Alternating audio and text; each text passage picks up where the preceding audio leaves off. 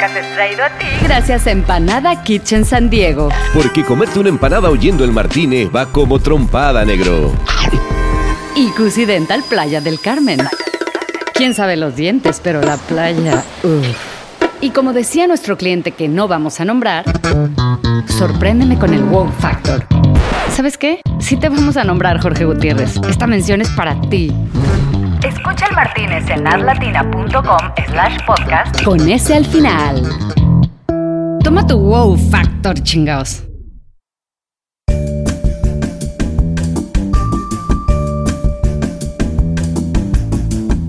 Bienvenidos otra vez. Este es el bar de siempre, el eterno verano, los eternos traguitos. Hoy mi amigo viajó desde Buenos Aires, yo me fui desde Los Ángeles y quedamos aquí en vernos y platicar en este bar de siempre mientras nos tomábamos unos mojitos en este caso.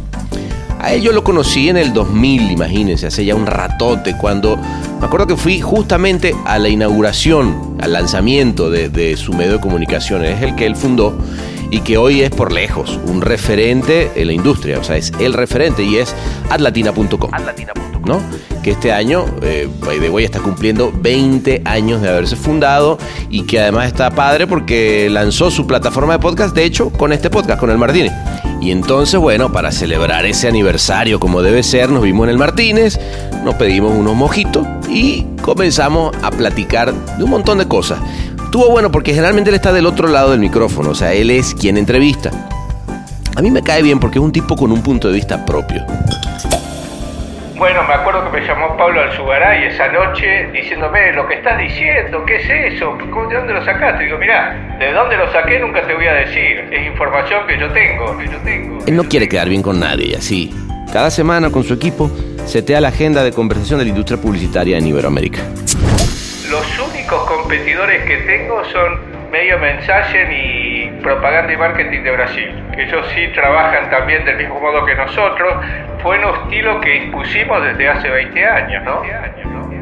Además, es CEO del Festival EFI Argentina, EFI Latam, miembro del Comité Ejecutivo del Festival Iberoamericano del Sol que se hace cada año en España. ¿Qué le servimos para empezar? De hecho, creo que este bar de Cannes se llama así por él. Él es Jorge Martínez. Esa noche larga, porque fue larga, nos vimos y hablamos de cómo hacía para conseguir antes que nadie los ganadores de Cannes, Te vamos a echar del festival. Si vos querés echarme de acá del festival, no hay problema. Yo me siento acá enfrente en un bar y sigo trabajando. Sigo trabajando. del papel de las mujeres en la industria, A mí me contaba Antonio Lucio, un día se plantó con todas sus agencias y les dijo que les daba un año para que equipararan mujeres y hombres y además para que incluyeran gente de color. Y también hablamos de un tema que siempre está en la mesa, que es la importancia de los festivales, ¿no? Tírate un traguito, jálate una sillita, vente a nuestra mesa. Venga, comenzamos. Bienvenidos a El Martínez. ¿Voulez coucher avec moi? ¿Sensual?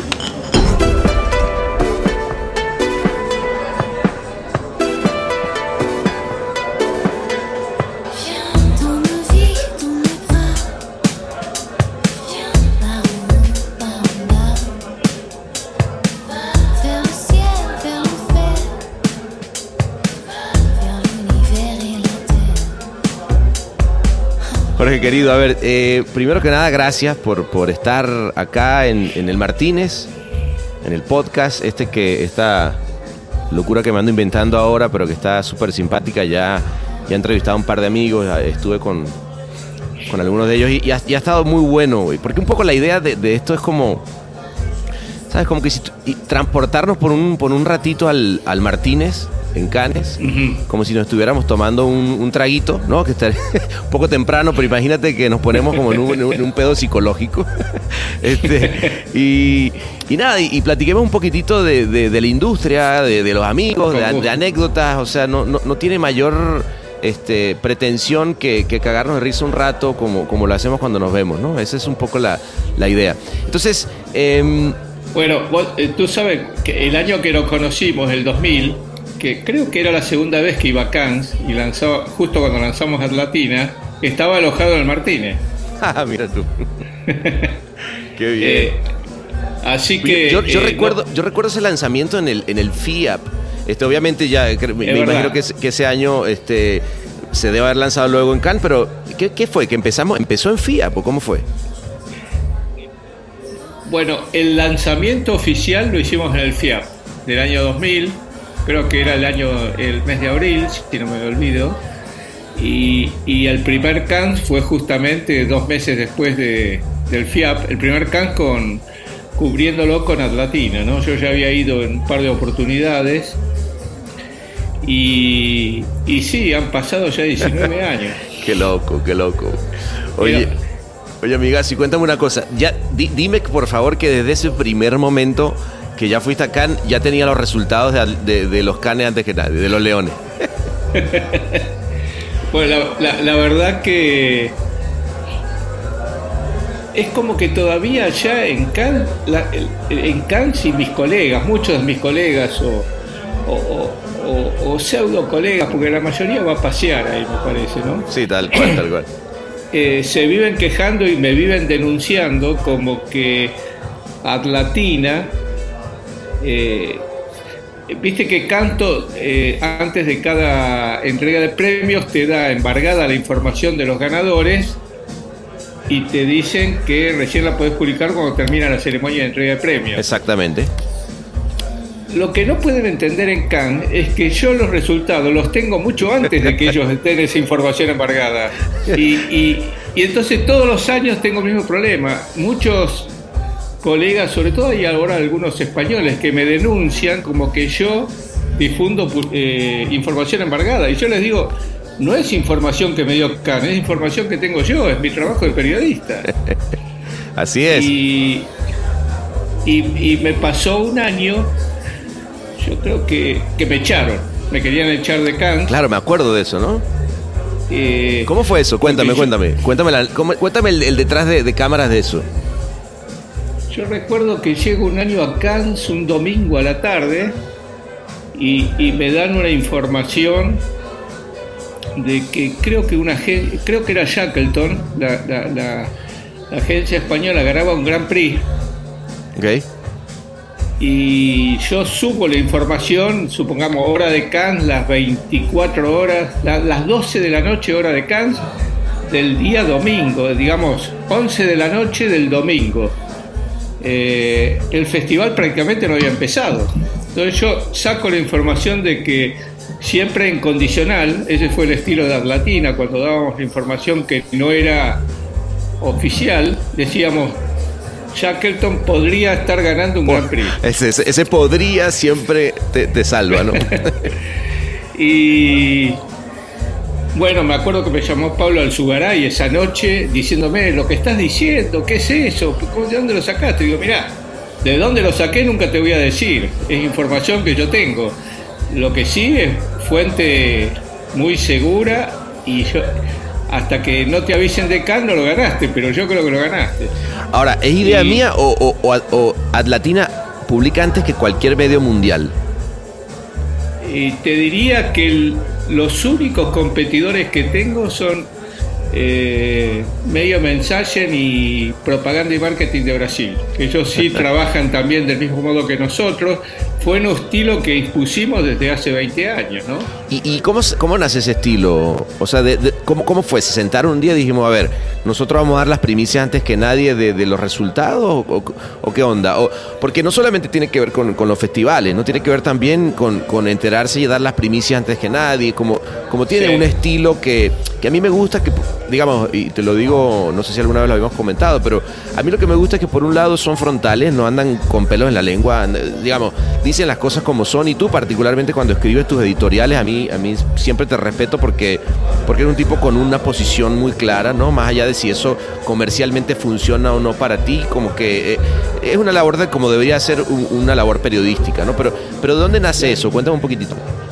Bueno, yo soy, eh, digamos que mi historia, distinta a la de muchos que, que- medios que compiten conmigo, mi historia es periodística. Yo escribí desde los, en, en diarios, sobre todo en periódicos, desde los 20 años.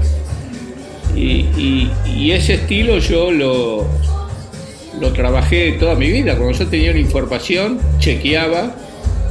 Me acuerdo que hablaba con, con mi jefe y le decía, tengo esto, más de una vez yo quería publicar y a mí me enseñaron a que antes de publicar tenía que chequear la fuente, tenía que buscar otras fuentes, estar seguro de lo que estaba diciendo. Y, y bueno, ¿Y qué cubrías ahí en esa época? ¿Cómo? ¿Qué, qué, qué fuente cubrías en esa época? Y yo, yo empecé eh, trabajando, eh, haciendo notas de, de deportes en un medio chiquito, eh, después en un medio que se llamaba La Opinión hice cultura general y finalmente empecé a trabajar en un diario de economía de la Argentina, que todavía está, el cronista comercial, y yo trabajé toda mi vida en información de economía y negocios. Claro. Entonces, eh, muchas veces tenía información de empresas, eh, que ahí sí hay un gran riesgo cuando, cuando pasás información que puede llegar a Ah, ser falsa, claro. más, más de una vez, o, o por ahí de pronto información que no le convenía a una empresa, ¿no? Claro, claro, claro. Eh, más de una vez me han llamado, han llamado a mi director pidiendo que me pasó en un par de oportunidades pidiendo que me echaran del diario porque yo difundía información confidencial de una empresa. Digamos, información que de pronto afectaba Claro. en la bolsa, etcétera. Bueno, a ver, al final del día toda la información, si hoy en día si, si lo analizas, toda la información que, que se publica en Latina también af- afecta a una industria. O sea, porque anunciar el cambio de alguien o, o una cuenta se va a tal lugar o a tal otra, este, todo Sí. eso también mueve la aguja, ¿no? Sí, Digo, no es.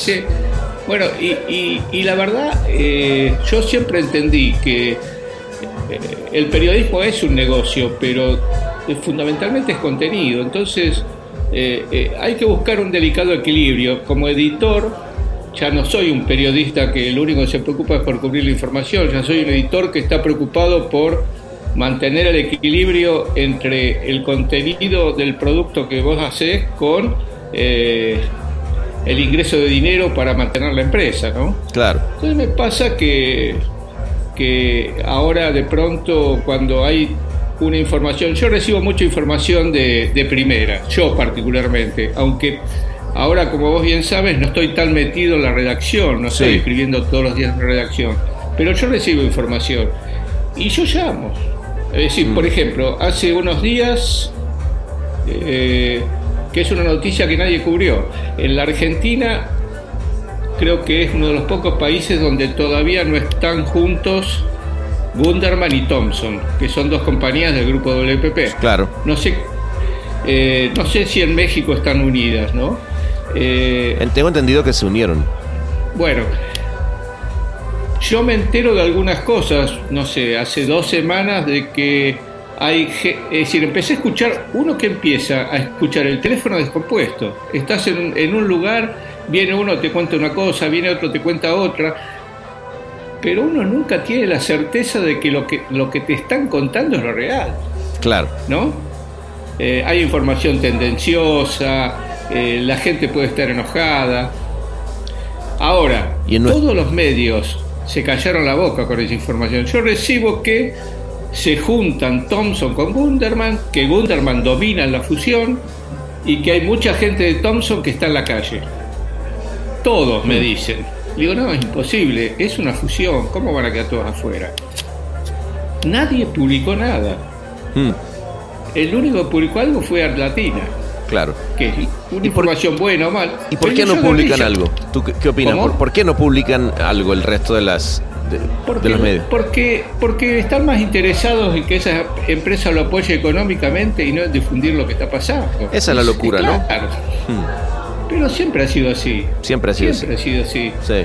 Como también hay medios que eh, si vos no los apoyás económicamente, probablemente no te cuiden o te descuiden. Sí, o de, si o de- o de- o plano, yo, yo, al conozco, inverso, yo si vos los apoyás. conozco medios si que se- a, mí- a mí, por ejemplo, me, me han vetado. Me han dicho, no, tú, tú aquí no vas a entrar más, porque más nunca me apoyas. Y bueno, a mí no, no me importa, Claro. ¿me entiendes? El Martínez, incomodidad a tu medida en cápsulas no retornables. ¿Y tú crees que eso pasará, eso, eso pasará en otras industrias? O sea, o porque a mí la verdad que me llama mucho la atención. Yo siempre he creído, eh, yo también, yo estudié comunicación social en la universidad y, y además de diseño gráfico, digo, a ver, eh, es como la- lo lógico sería tener periodistas serios más allá. O sea, al final te va a traer eh, negocios si eres un, eh, un medio serio, ¿no? Pero Claro. como que es, impresionante la cantidad de medios que yo veo en, en la publicidad donde de plano eh, influye más el hecho de haber o no invertido con ese medio que... que entonces, ¿dónde, dónde queda la calidad de información, no? Bueno, pero yo te digo lo siguiente, analizá todos esos medios que están cubriendo la información de la industria publicitaria, que ya de hecho, históricamente, cuando yo estaba en diarios, la publicidad, eh, cubrir la información publicitaria era como chiviar, ¿no? Ujú. Ah, Dar claro, estoy- información- estoy haciendo un chivo, claro. Com- comercial. Hace un ejercicio y mirá quiénes son los fundadores y los dueños y los que manejan muchos de esos medios. Y decime cuál es su historia. Es como si yo te dijera mañana vos sos un creativo publicitario de una agencia y estás vendiendo tu producto y toda tu vida te dedicaste a fabricar tornillos. es, muy claro. entonces, la mayoría de los dueños de todos esos medios es gente que no, no sabe escribir, que nunca hizo periodismo Mm. y es muy probable que hayan vendido publicidad para medios. Claro. Entonces son vendedores de publicidad. Mm. Y claro, tiene una formación comercial. El tipo le da bolilla a- o, o escucha al que lo apoya. Claro. Pero te termino de contar la de Cannes. Ajá, cuéntame. Cuando, cuando anunciamos eh, que iba a ganar el Grand Prix eh, Shackleton, pasa la noche, estoy en la oficina, de pre- en, la, en la sala de prensa de Cannes, que como vos sabés es una sala muy grande, hay como 500 periodistas, Sí. Y me llama la jefa de prensa de Cannes diciéndome que no puede ser, que yo estoy diciendo cosas que, que no puedo decir porque di una información de un premio que se va a entregar hoy a la noche, ¿dónde lo sacaste? ¿Cómo puede ser? Bueno, lloraba, ¿eh? No. Amanda Benfer, lloraba. Viene ¿Cómo, el- cómo no grabaste ese momento? Hubiera sido... Viene el australiano que era el, el- el que manejaba el festival y me dice, te vamos a echar del festival. Opa. Le digo, le digo, mira, no tengo problema. Yo vengo a hacer mi trabajo. A ustedes creo que les viene bien que yo difunda todo esto, porque no me necesitan, pero soy un medio que es leído y a la gente, cuando yo cubro Cannes, lo lee. Claro. Pero si vos querés echarme de acá del festival, no hay problema. Yo me siento acá enfrente en un bar y sigo trabajando. Claro. Porque además la información yo no la recibo acá adentro. Al contrario, ¿eh? la recibe en el Martínez, de hecho. Exacto. Las primeras veces sí, vos es que hasta que pude pude hacerme más conocido de, de- de muchos de muchas fuentes, los primeros años nos pasábamos en el Martínez toda la noche viendo a ver con quién podíamos hablar, que nos dieron información. Claro. Y bueno, con el paso de los años yo la verdad que ya, si voy al Martínez voy a tomar una copa, pero ya no estoy Ya tan no- preocupado porque de algún modo eh, hemos logrado con Atlatina que, que mucha gente nos pase información de primera. Claro, ya, ya, ya es como. Ya es algo que hay que hacer, es como una metodología, ¿no? Además, yo he visto además que tiene gente muy bien formada, o sea, que, que, que ya hacen, digamos, se ve que tiene la misma filosofía de trabajo que tú. Háblame un poquitito de, de marketers, porque, porque eso también cuando me lo contaste me pareció muy interesante, porque quizás Latina, una de las cosas que pasa es que obviamente eh, termina siendo, y que, ojo, está muy bien porque nuestra industria es la publicitaria y, y- y además creo que es algo interesante porque los creativos eh, seguimos mucho a Latina, ¿no? Y creo que es algo que, Sí. que, mm, que diferencia a, a- a otras publicaciones, pero, pero de pronto dijiste, vamos a empezar a hacer algo también para, para eh, aquellas personas que están encargadas del marketing, que de pronto ven a Latina y dicen, a mí no me importa si este creativo se fue de tal a cual lugar, debería importarme, eso sí, cuáles fueron los Sí. ganadores de Canes del año, aunque no siempre es así, pero eh, el hecho es que eh, decidiste hacer algo con un, con un corte diferente. Sí, eh, eh, a entraban muchos marketers, eh, sobre todo los que están muy cerca de la creatividad, ¿no? pero yo sentía que había un vacío. Todos los medios que hablan de marketing hablan mucho de un marketing mucho más duro y, y no se enfocan tanto en los personajes. Entonces yo pensé, por, por empezar, eh, las empresas son las que tienen el dinero, ¿no? Entonces cuanto más cerca esté de un marketer, más posibilidades voy a tener de, de conseguir más dinero Eh, para claro, mis publicaciones. Claro, bueno, eso, eso, es- eso ya empezaste con una muy buena lógica. Déjame dónde está la lana, ¿no? Pero, pero eh, digamos, cuando yo empecé, yo, yo te vas a reír, pero creo que me vas a entender. Yo trabajo para una industria de egos. y sin duda. ¿No? Eh, digamos, Atlatina es un medio que hizo conocido a muchos publicitarios, eh, sobre todo a nivel regional, y, y a todos nos gusta ser difundidos, ser promovidos. Eh, entonces muchos creativos con Atlatina se hicieron muy conocidos. Y, y obviamente todos los creativos publicitarios, como cualquier artista, cualquier persona que se dedique a la, a la, crea- a la creación, a- so- incluyo a los periodistas como nosotros, tenemos que tener una alta dosis de ego, ¿no? Y sí.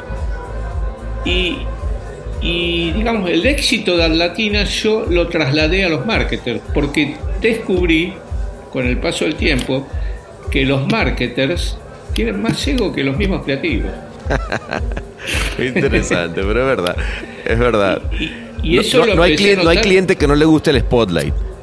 Claro, y vos fijate que, vos te acordás cuando íbamos a Cannes y era parecía una villa, una villa hippie llena de, de creativos publicitarios, Claro. era muy difícil ver a, a un marketer, es más, uno Y- lo veía como un tipo acartonado. Y me acuerdo que hasta decíamos, ahora- decíamos, tienen que venir los clientes para que entiendan el valor de la creatividad y de pronto, ah, sí, que Exacto. quiere que vengan los clientes, ahí están, tómele. Claro. Y, y ahora llegamos a esta instancia donde no los podés bajar del escenario. Todos quieren subir a retirar los premios. Es verdad. Y además todos se, todos se visten, en aquella época eran todos saco y corbata. Ahora vos los ves, son músicos de la década del 60, todo de negro están, ¿no? Con una Claro. chompa negra, un pantalón negro.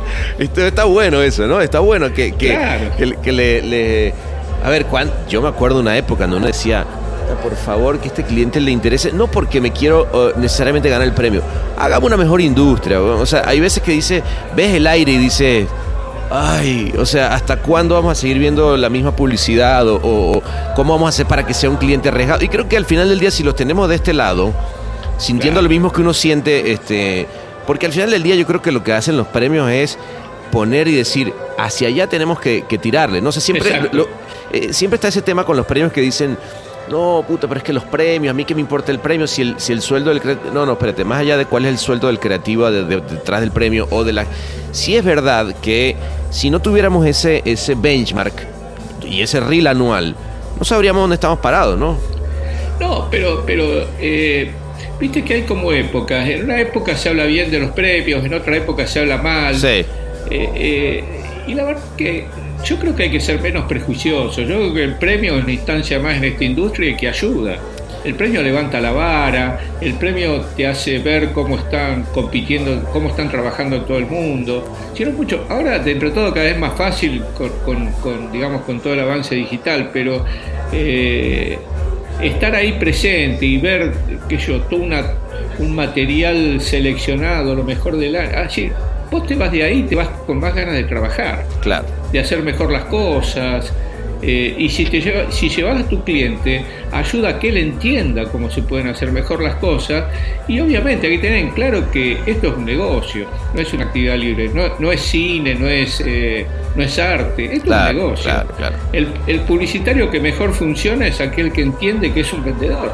Así es, así el es. publicitario es un vendedor que utiliza eh, El arte. artilugios creativos Claro. para convencer, de acuerdo, pero es un vendedor. Y, y- y- y realmente, eh, Aunque, aunque a muchos no les guste, ¿no? Siempre está pero esa... muchos de ustedes son grandes vendedores. Y sí, claro. Yo me siento con vos media hora y me vendiste algo, me convenciste de algo. De hacer un podcast, por ejemplo. Pero claro, eh, y, y, por ejemplo ahora que hago el EFILATAM, yo me doy cuenta, yo siempre dije, voy a poner en el jurado creativos y marketers. Así hay como un equilibrio. Eso, eso está súper interesante. Fíjate que yo, yo, yo estuve, que estuve en el, y gracias, y me invitaste este año al, al EFILATAM, que, que presidió Mariate de Google.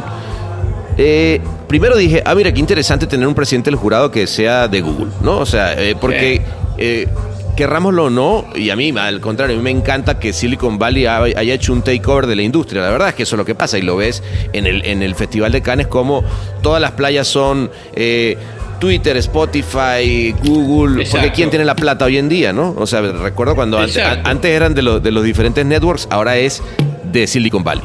Entonces, este, mm, cuando fui, me gustó ese tema de, de- de pasarme un día este, Y que me pasó también, por cierto, y, y- y me pasó también en el sol, cuando las dos veces que he ido, que me ha tocado tener eh, marketers en la mesa, ¿no? O gente de marketing, porque existe como, como que se permea y te das cuenta que al final del día, primero que los dos estamos hablando de lo mismo, que es lograr que una marca le vaya mejor, lograr que con una idea alguien eh, brille, ¿no? Eh, y alguien me refiero al producto, ¿no? Este, ¿Cómo hacemos que eso... eh, se- y en una época yo creo que, a ver tú cómo lo sientes, pero yo siento que al principio los EFI sí que tenían, y yo no sé si era porque tenían pocos creativos en el, en, el, en la mesa o porque Canes no tenía todavía el respaldo que, o, o el- digamos, eh, lo famoso que es hoy en día, pero como que Claro. tú veías lo, lo- lo que se ganó, que ganaba en EFI y era como de, ay, había un jingle que con un, Eh. no, y wow, que, que el jingle pegó y todo el mundo lo recordó. Pero ahora como que ha habido esa, esa mm, eh, no sé, como esa conjunción linda donde, Sí. donde son muy buenas piezas creativas, pero que además dieron muy, muy buenos resultados, ¿no? Exacto. El Martínez. con un tera de inteligencia artificial que parece emocional. Eh, yo empecé a trabajar con EFI en el año 2006 en Buenos Aires. Eh, Organizo el EFI de Argentina desde el 2006. Y, en esa época la Argentina estaba en un momento eh, creativo, la publicidad argentina muy alto. Entonces era un momento donde dominaba, no sé, eh, Vega Olmos Ponce, Agullo Bachetti, qué sé yo, había muchas agencias, la comunidad empezaba, Una época dorada. del de- campo. Claro. Y cuando, cuando yo les voy a contar que voy a empezar a, a organizar un premio que distingue la creatividad, pero básicamente si no vende, si no es efectiva, no, no va a tener premio, se me vinieron todos al humo. Porque además todos sabemos Salí que de en acá, Cannes- Jorge. la Claro, hace, hace ya muchos años, cuando. Y todavía algunos lo hacen, ¿no? Era ir a Cannes con trabajos que no estaban comprobadamente eh, realizados o ejecutados para, para difundir un producto. El famosísimo trucho, pongámoslo así como Eh, debe ser. Exacto. Entonces eso empezó a asustar, porque había de pronto agencias que tenían mucha fama de creativas, pero cuando había que ir a los bifes, después había que ver qué Y sí, pasaba, ¿no? claro. Pero de todas maneras no, las agencias argentinas ganaban muchas veces con avisos truchos, pero realmente eran eh, agencias muy bien armadas, que trabajaban muy bien para sus clientes con piezas que tal vez no eran tan creativas como las que ganaban premios. Claro. Entonces yo me reuní con todos, me acuerdo que hablé con el negro Ponce, Bayala, y le dije, muchacho, eh, esto para mí, mi modo de ver, esto es el negocio de ustedes mañana. Si ustedes, si nosotros logramos a- eh, posicionar bien esto, si ustedes dicen, hago una publicidad que es efectiva, que genera venta, es la credencial lógica que van a tener que mostrar ante cualquier cliente. Y entonces, el primer jurado que me acuerdo que hicimos del EFI, habíamos tenido, eh, ahora me, me causa risa, ¿no? Pero creo que habíamos tenido 30 inscripciones, algo así. Y entonces eran, no eran tantos jurados porque eran pocas piezas para ver, había dos salas de, de juzgamiento. La mitad eran creativos, que eran todos los más importantes. Estaba Ponce, estaba Moyá, estaba Pérez, Del Campo. Entonces se alzó mucho la vara creativa en el EFI de Argentina. Fue muy difícil que ganara un caso que por más que fuera muy efectivo, no fuera creativo. Con lo cual se hizo muy complicada la, la, la decisión de, to- de otorgar un premio en Argentina porque justamente había una vara muy alta con lo creativo. Y, y- y- y te diría que uno de los mayores elogios que recibí en mi vida fue del Negro Ponce, que era el principal opositor Así era detractor mal y.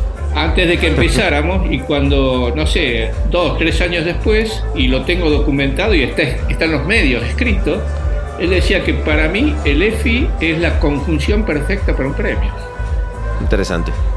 ¿No? Sí, sí. Fíjate que yo la verdad este, siempre también fui bastante detractor de, de- de los EFI y, y en los últimos Pero- años me, me- me- me cambió bastante la percepción. Eh, creo que, a ver, creo que por otro lado está bueno que tener, tener un premio que, el- que al cliente le importe bastante, ¿no? O sea, y, Sí. y- y- y ojo, no creo que Canes no sea el caso, porque, que- a ver, dime tú quién no se quiere ganar un, un león, ¿no? Pero, este, mm, pero interesante, eh, a ver, premio lindo, por ejemplo, el, el- el sol también, ¿no? O sea, de nuevo, tienes, Sí, tienes A, un, a un tipo de marketing en la mesa, pero al final del día estás premiando una creatividad de, de- de Iberoamérica, ¿no? O sea, al final Sí. no, no- no necesariamente tienes el, el- resultado atrás, pero está lindo.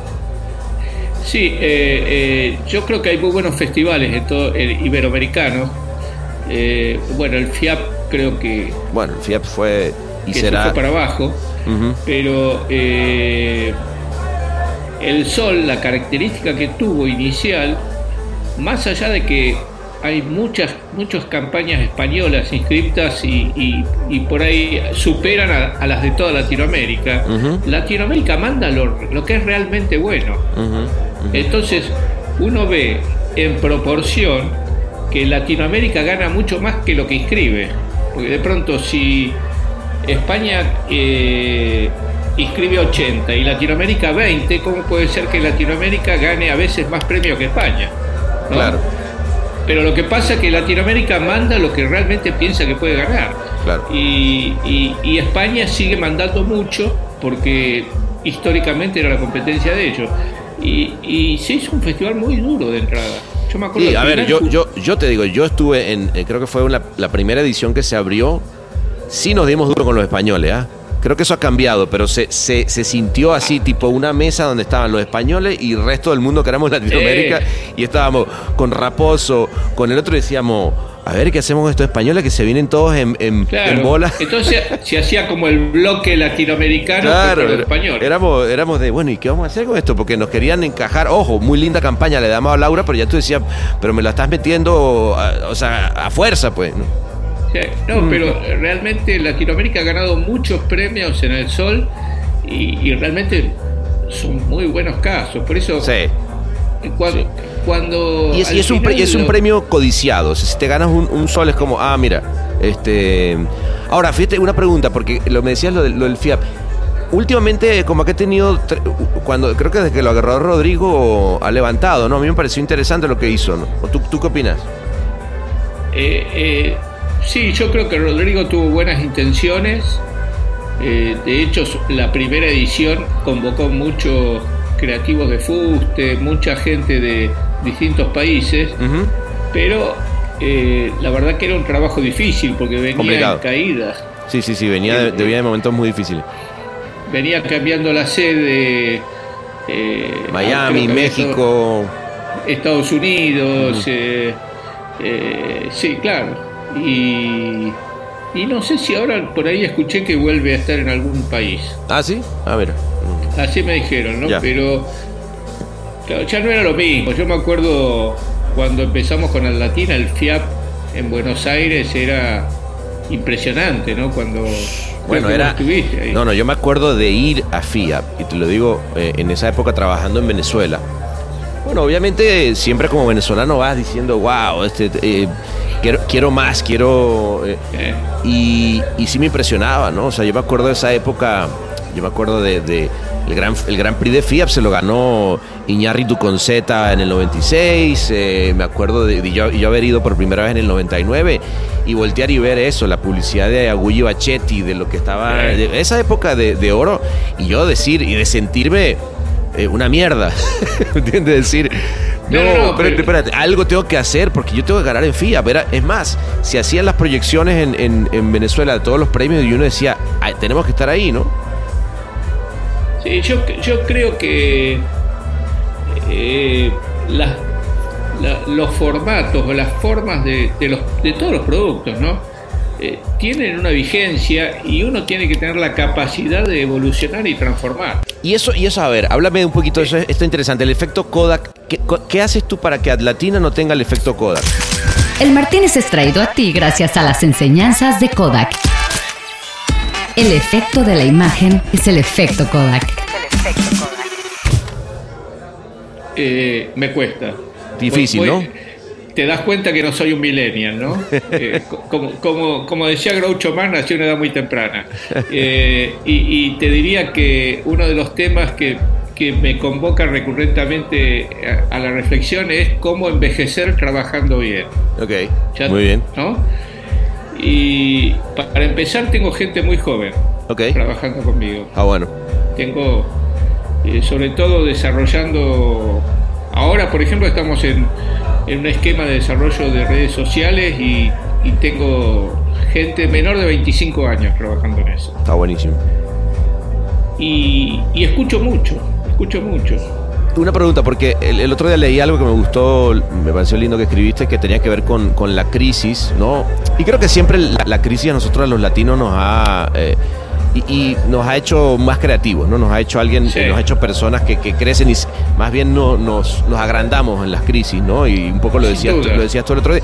Y tiene que ver con esto que estamos diciendo. O sea, al final del día estamos hablando de un proceso de incluso la crisis de cómo enfrento eh, el, el- una, mi empresa de comunicación que en este momento se va, se va, mm, se tiene que adaptar al- a, los cambios, etcétera. Pero hablo un poquito ahora, ahora quiero hablar de- desde el- desde la crisis de Latinoamérica como tal, ¿no? O sea, eh, estamos en una región que está, eh, está viviendo una crisis importante, eso nos termina Sí. afectando inevitablemente en, en el producto y en lo que hacemos, eh, a veces duda. para bien y a veces para mal. ¿Qué, tú, tú- ¿qué opinas? ¿Qué, ¿Qué sientes que va a pasar? ¿Dónde estamos? ¿Para dónde va todo esto?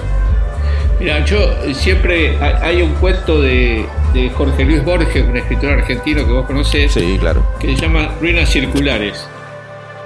Y es la historia de un tipo que le va a decir a otro que está muerto, que no lo sabe, pero que está muerto. Ok. Pero después viene otro a decirle a este que le estaba contando al primero que estaba muerto, le viene a decir que también que está muerto. Eh, la- la- las crisis en Latinoamérica son circulares.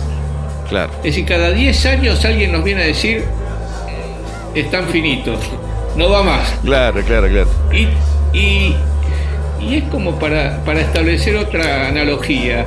Eh, un pez que está acostumbrado a nadar en un agua turbia y hay peces que están acostumbrados a nadar en aguas transparentes. Claro. Es muy probable que llevemos un latino a trabajar a un mercado normal, sin sobresaltos, y es muy probable que no se destaque tanto como trabajando en un mercado con sobresaltos De acuerdo. porque estamos muy acostumbrados a, a trabajar, eh, te diría, eh, no de modo espasmódico, pero sí con reacciones. Es decir, a trabajar muchas veces por instinto, ¿no? Sí, sí, sí. Como. Como decir, uy, ¿qué pasa acá? El otro día me estaba diciendo una, una, una mujer que maneja el marketing de una compañía aérea extranjera y me decía, la verdad que me llaman para preguntarme cuál es mi plan a tres años. Y yo le digo, no tenemos plan. En un país con 55% de inflación, no tenemos plan a tres años. Bueno, fíjate que a mí eso me pasó cuando recién empecé a trabajar con, con gente de Estados Unidos, que obviamente estando en México me tocó mucho más de, de eso. Eh, yo decía, oye, pero qué, qué, qué falta de agilidad, cómo, cómo todo está planeado, cómo todo está como eh, en un marco y, y qué ganas de poder hacer cosas diferentes. Y, efectivamente, tienes razón, luego cuando te enfrentas con esas estructuras dice, bueno, es que el espacio de la creatividad mm, no va a ser tan tanto como el que yo pensaba, ¿no? Este, y, y creo, mira, ahora, por ejemplo, yo, yo tengo un rato viviendo acá en Los Ángeles. Eh, por Sí. suerte voy, voy todo el tiempo, es como si viviera entre, en- en- en- ya no sé ni cuál es mi país, porque obviamente estoy, estoy en México muchísimo. Digo, no, es que yo no puedo, yo necesito tener esa, esa, mm, esa cosa latina pasándome todo el tiempo en la vida, porque, ojo, que es muy lindo y me encanta eh, el y todo, pero sí que de verdad que a veces extrañas ese, ese espíritu de, de, no sé, de espontaneidad, de que, de que valga todo madre, de que las reglas no, no, te, no te encajonen, ¿no? Entonces, eh, sí creo que de- de- coincido contigo.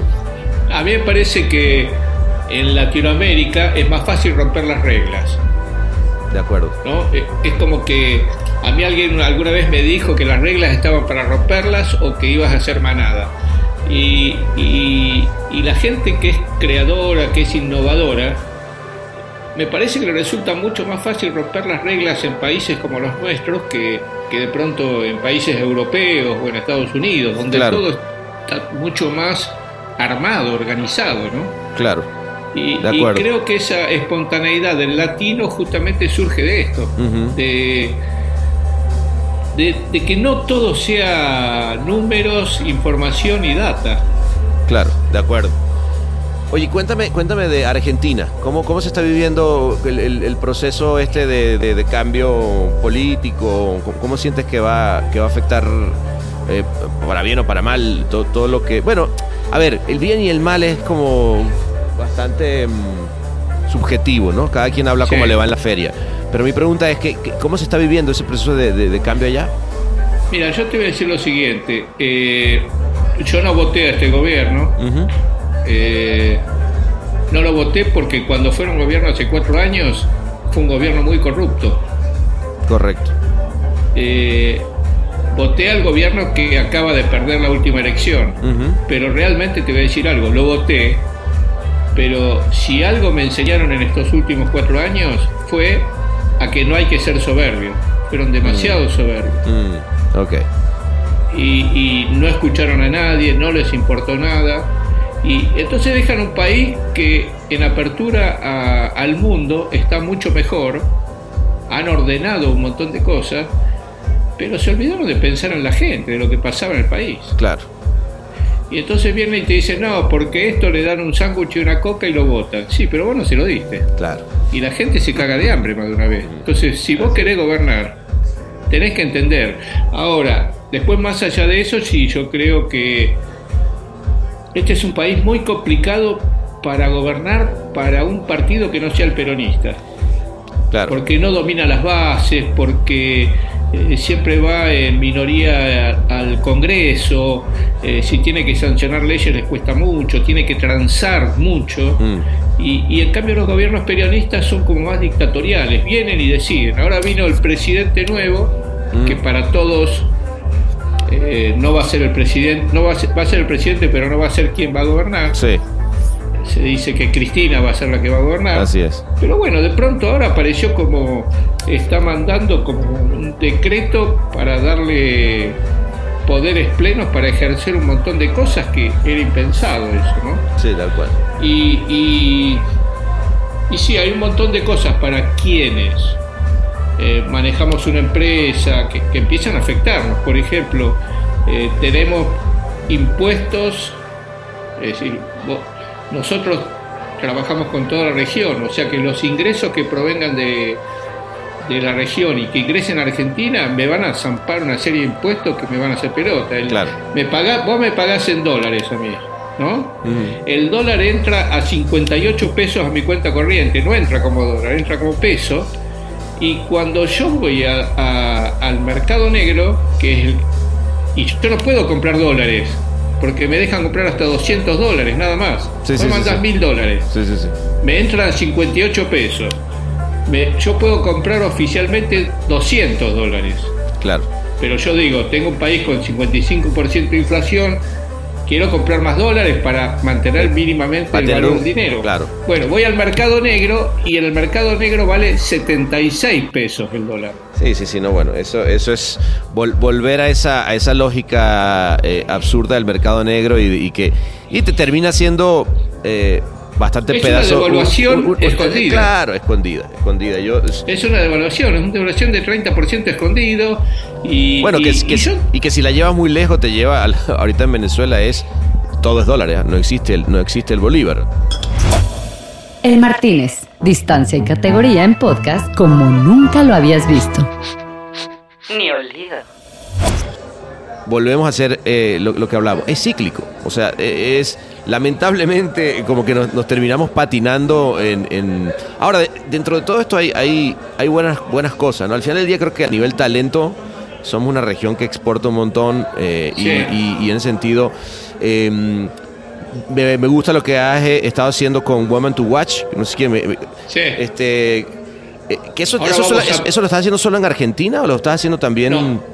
En Ah. México lo estamos haciendo desde hace cuatro años. Ok. Eh, este- ¿Y, eh, y qué tal? ¿Cómo, cómo- has, cómo has sentido el- el- la respuesta de- de- del medio ante el tema?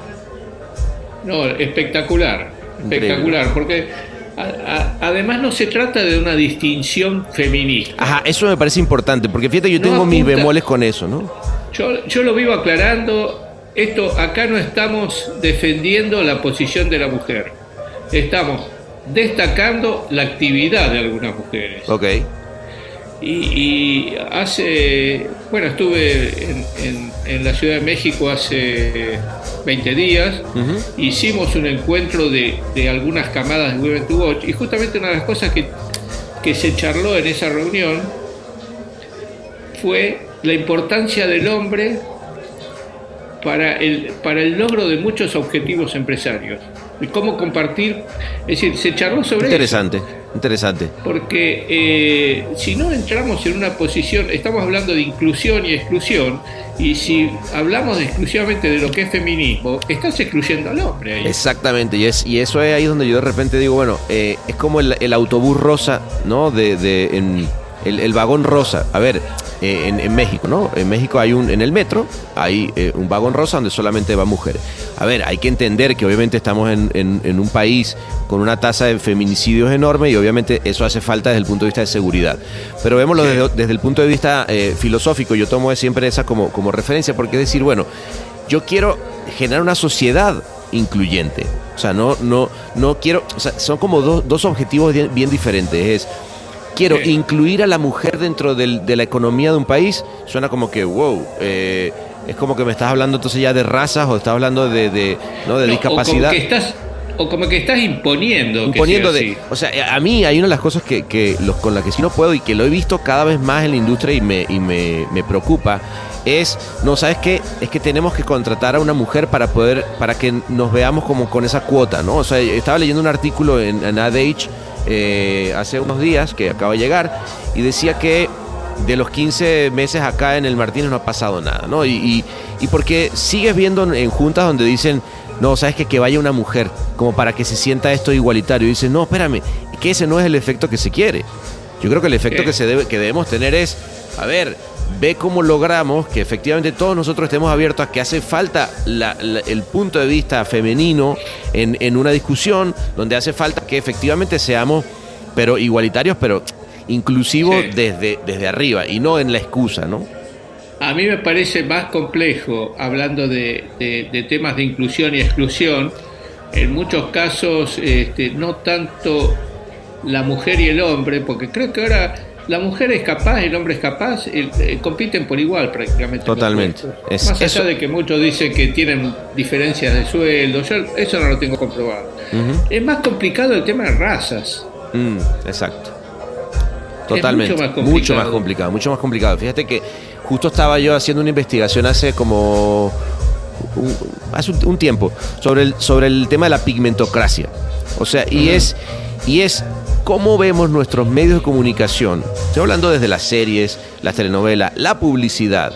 Este, y vemos reflejado a, o sea, Yalitza Aparicio, lo que pasó en México, no sé si tú supiste cuando, cuando Roma eh, ganó y, ella estaba eh, eh, nominada a los Óscares, el nivel de odio que tuvo desde el punto de vista de raza, y, y- y- y pensemos que además una mujer oaxaqueña eh, es la persona con más, eh, la persona más débil, digamos, hoy en día en México. O sea, la, la persona con, con más posibilidades de ser víctima de, de- de feminicidio, de, de maltrato o de, o de pocas oportunidades para poder crecer en, en- en la sociedad, eh, sería una mujer oaxaqueña.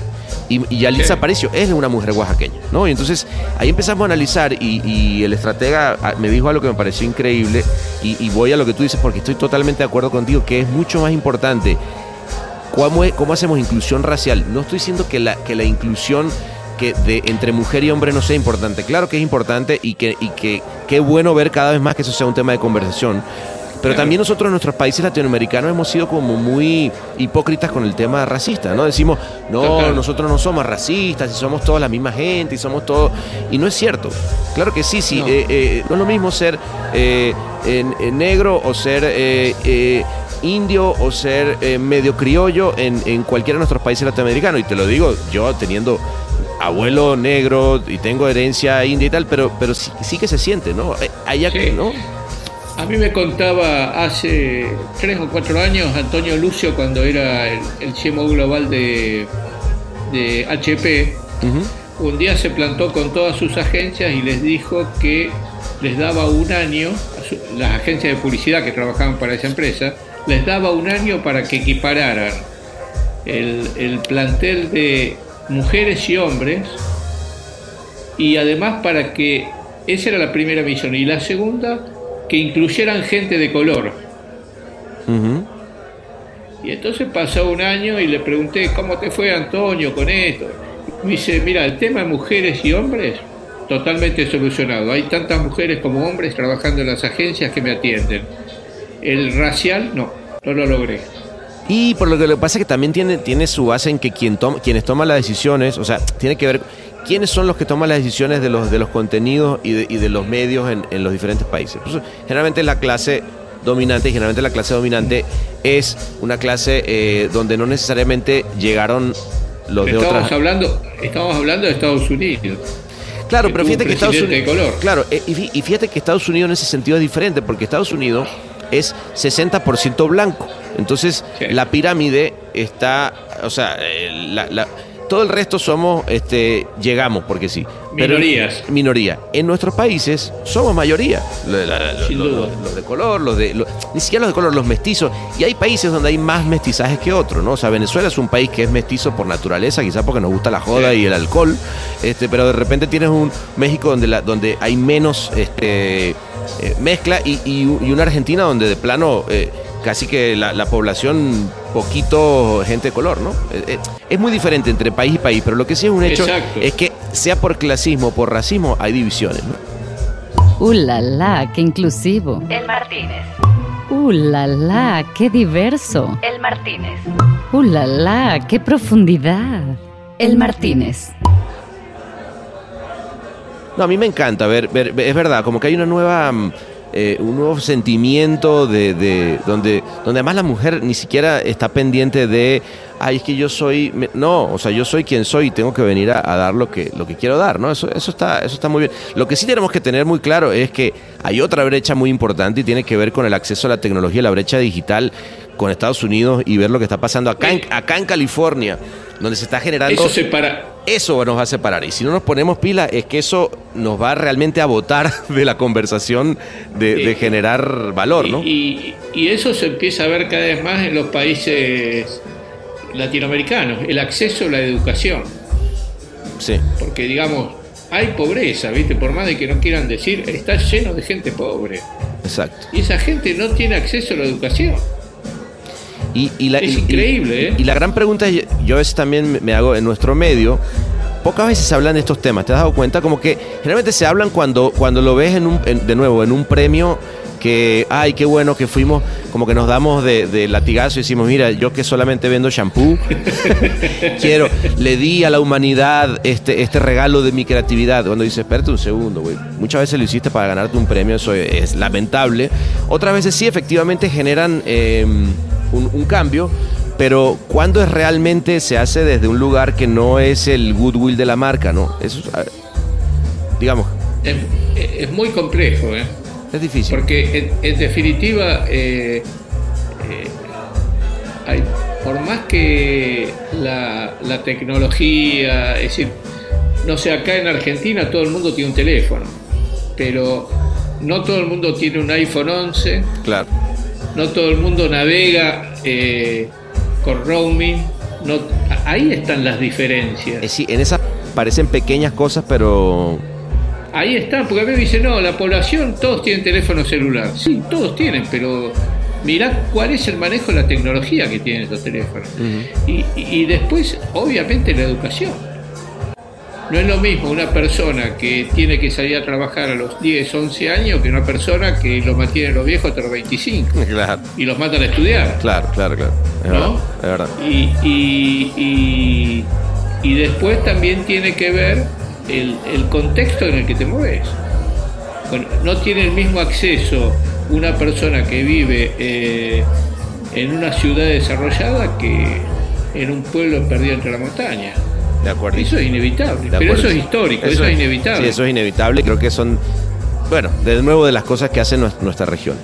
Oye, eh, Jorge, por último, ya como eh, para ir eh, terminando, se nos acaba el tiempo, pero, pero cuéntame un poquito, y, y me gustaría ya que, me gusta que lleguemos más bien a este, a este espacio de conversación, más que obviamente el, el- el otro que, que- a ver, me encanta hablar de nuestra industria, pero de nuevo siempre creo en, en- en- en los niveles.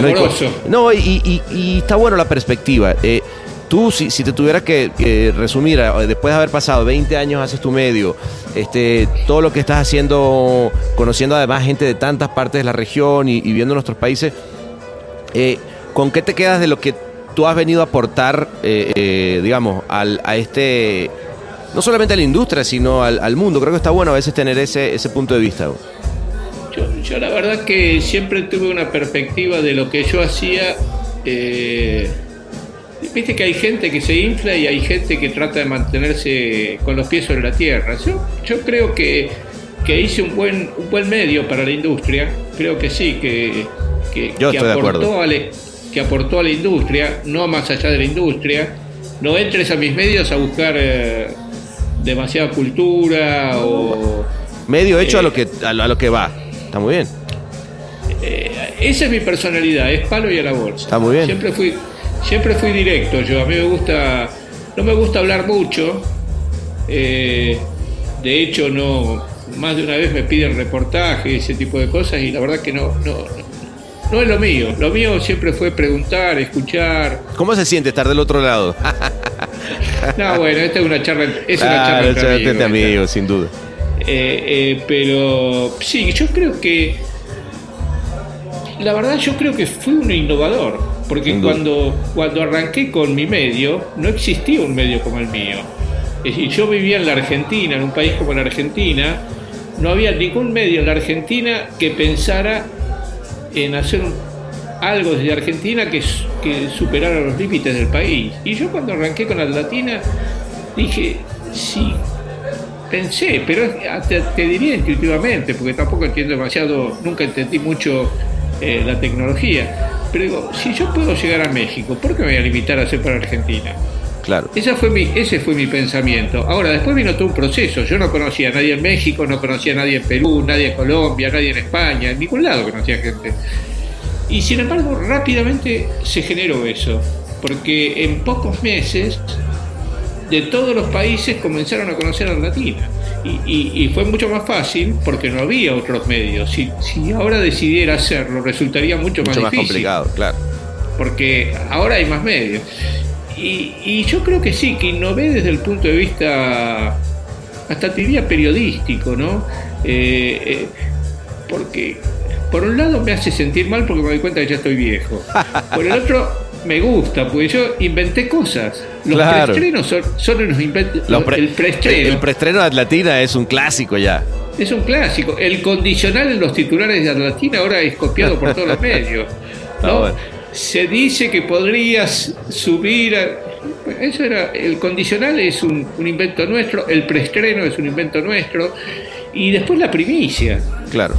Eh, digamos, era un rubro esto, una industria donde esas cosas no existían. Y yo diría, es una boludez, ¿viste? Pero yo lo quería primero. Claro. Porque a mí, me- a mí me han venido a comprar a decir, che, quédate tranquilo, te pongo una pauta. No, flaco, habla con mi director comercial de eso. Ah, conmigo venía a hablar de información. Está muy bien. Está muy Si bien. vos me querés, me querés, entre comillas, sobornar a mí, dame información, Claro. no me des plata. ¿No? Está muy bien, está muy bien. Eh, y me parece que muy chiquito en este microsegmento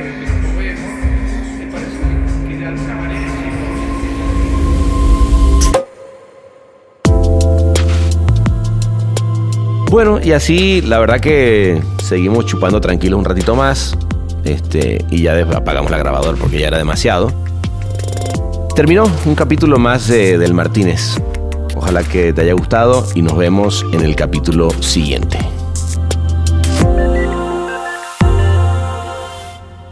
Este fue otro episodio más del Martínez, tu podcast de confianza ahora con audio reverberante.